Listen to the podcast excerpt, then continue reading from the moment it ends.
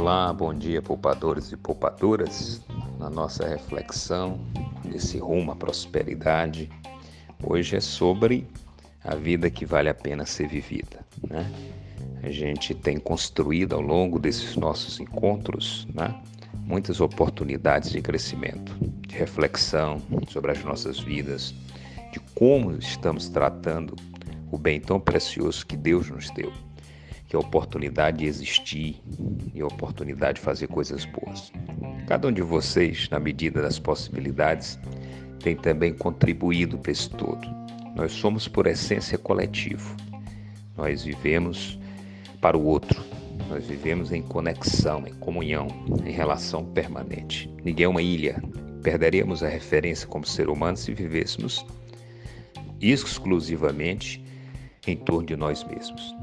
Mas, por sua vez, é preciso também a gente saber que a minha capacidade de me relacionar bem com o outro dependerá de forma muito clara da minha capacidade de me relacionar bem comigo mesmo. Se eu não tenho para comigo uma boa relação, eu teria uma dificuldade muito grande de construir uma relação saudável com o outro.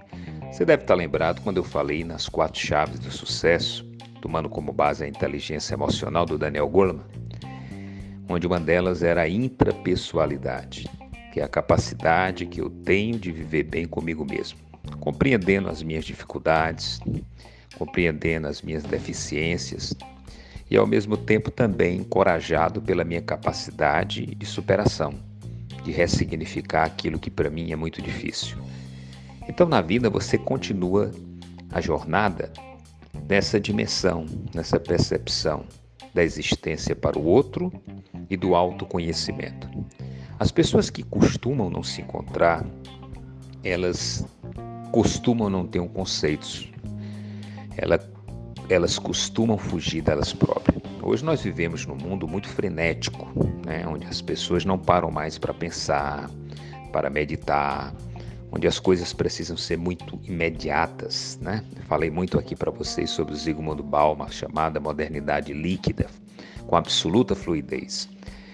E o que acontece é que isso tudo torna as coisas menores, reduz ah, o brilho que cada coisa tem. A gente hoje não sabe mais esperar e nem tem paciência para escutar um áudio se ele passar de 30 segundos, se ele passar de 5 minutos. Um vídeo interessante que passa de 10, 15 já é fadado a não ser visto, porque hoje nós perdemos a capacidade do tempo de espera, do tempo de reflexão. E isso compromete todo o resto. Porque se a gente não se investiga, se a gente não conhece a si mesmo, se a gente não busca dentro de nós mesmos resposta para as nossas dificuldades, os traços da nossa, da nossa personalidade, a gente termina se atirando ao mundo dentro de uma perspectiva de absoluto desconhecimento de si mesmo. E aí a gente machuca os outros, a gente maltrata os outros, a gente se torna intolerável, se torna figura zombeteira, porque você perde a capacidade, primeiro, de se apreciar como pessoa, de se compreender na dimensão da sua subjetividade e, portanto, a partir daí você não consegue enxergar o outro na dimensão que ele precisa ser enxergado. E as relações, como eu disse há pouco na modernidade líquida, elas viram descartabilidade, elas são vulneráveis. Então, gente, essa jornada nossa pela prosperidade é uma jornada que eu sempre procuro colocar para vocês nesses quatro eixos, né? Quando eu falo aqui em sucesso, é bom a gente sempre saber separar muito bem as coisas do que de fato é sucesso. Para algum sucesso vai ser você ter muito dinheiro, você ser poderoso, você ser uma celebridade, você ser reconhecido por onde passa. Mas essa é uma visão tanto quanto míope do sucesso. Essa é uma visão mercantilista, é uma visão capitalista, é uma visão da sociedade das aparências onde nas mídias sociais nós projetamos aquilo que queremos ser, mas na vida real tudo aquilo é tão diferente. E muitas vezes, para essas pessoas alcançar aquilo que elas chamam de sucesso, elas destroem a dignidade dela, destroem a família, destroem a vida, destroem as coisas mais preciosas. Porque quando eu busco essa sede pelo sucesso a todo custo, eu deixo roubar o meu tempo que eu poderia estar cultivando com as coisas boas, com a prática da caridade, com a fraternidade com os irmãos, com a convivência com aqueles, aquelas pessoas com que a gente gosta.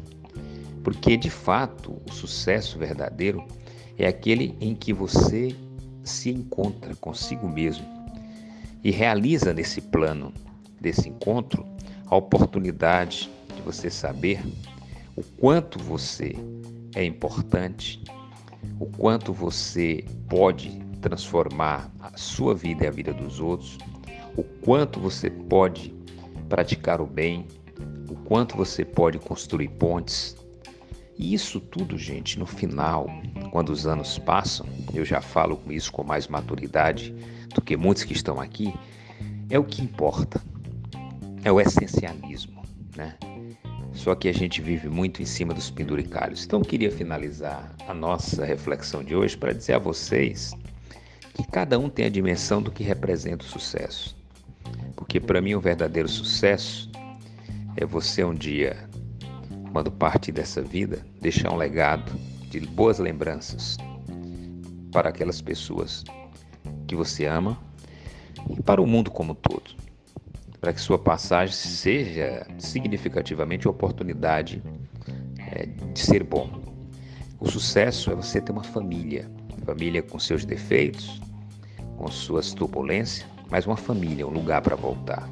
O sucesso é ter uma espiritualidade sadia, um encontro e comunhão, que eu particularmente na minha fé e você na fé, na sua fé, eu particularmente digo que esse encontro e comunhão com Deus.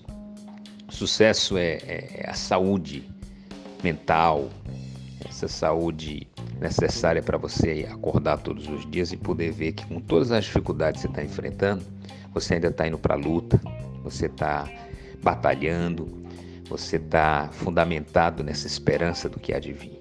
Sucesso é mais ou menos isso. A vida que vale a pena ser vivida é a vida que você gasta. Gasta com coisas boas, com práticas boas. E não há que se cobrar, não há que se comparar com o outro.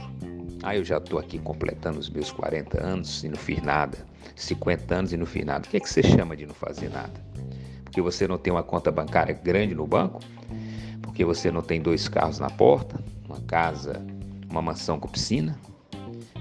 Quem sabe se você não fez muito mais? Você não deu muito amor? Não foi capaz de ser solidário?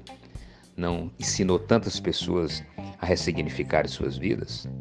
Então, muito cuidado com aquilo que vocês acham que é sucesso, porque a vida que vale a pena ser vivida é a vida que você foi capaz de servir, superar o seu egoísmo. E olha que nós somos muito egoístas. Mas a grande alegria é que todo dia, gente, a gente está aprendendo. A gente tem a oportunidade de aprender a ser melhor. Então, quando eu falo aqui, falo tanto sobre esse assunto de prosperidade, a gente nunca pense que a prosperidade financeira é o marco, é o objetivo porque de fato isso só é interessante se vier juntado das muitas outras coisas que eu já falei aqui: saúde, família e espiritualidade. Esse conjunto, você não precisa ser uma celebridade, você precisa ser aquela pessoa que você é. Se você é um anônimo, isso não tira de você a grandeza do que você pode trazer para o mundo, das coisas boas que você pode praticar e da forma como você pode impactar cada pessoa. Então, a vida que vale a pena ser vivida não é a vida em que eu tenho dinheiro do banco, em que eu sou profissionalmente reconhecido como excelente profissional, eu sou aquela pessoa que está na boca de todo mundo. Não. A vida que vale a pena ser vivida é a vida em que eu me encontro comigo mesmo e sei que eu sou uma obra divina que o que eu fiz foi incendiar as pessoas a fazer o bem, eu também fazendo o bem, a reconhecer os meus erros, meu egoísmo e sempre busquei ser melhor como pessoa. Veja isso. Não pense que outras coisas a mais somarão aquilo que de fato é essencial para cada um de nós. Boas reflexões, né? E um abraço fraterno a todos.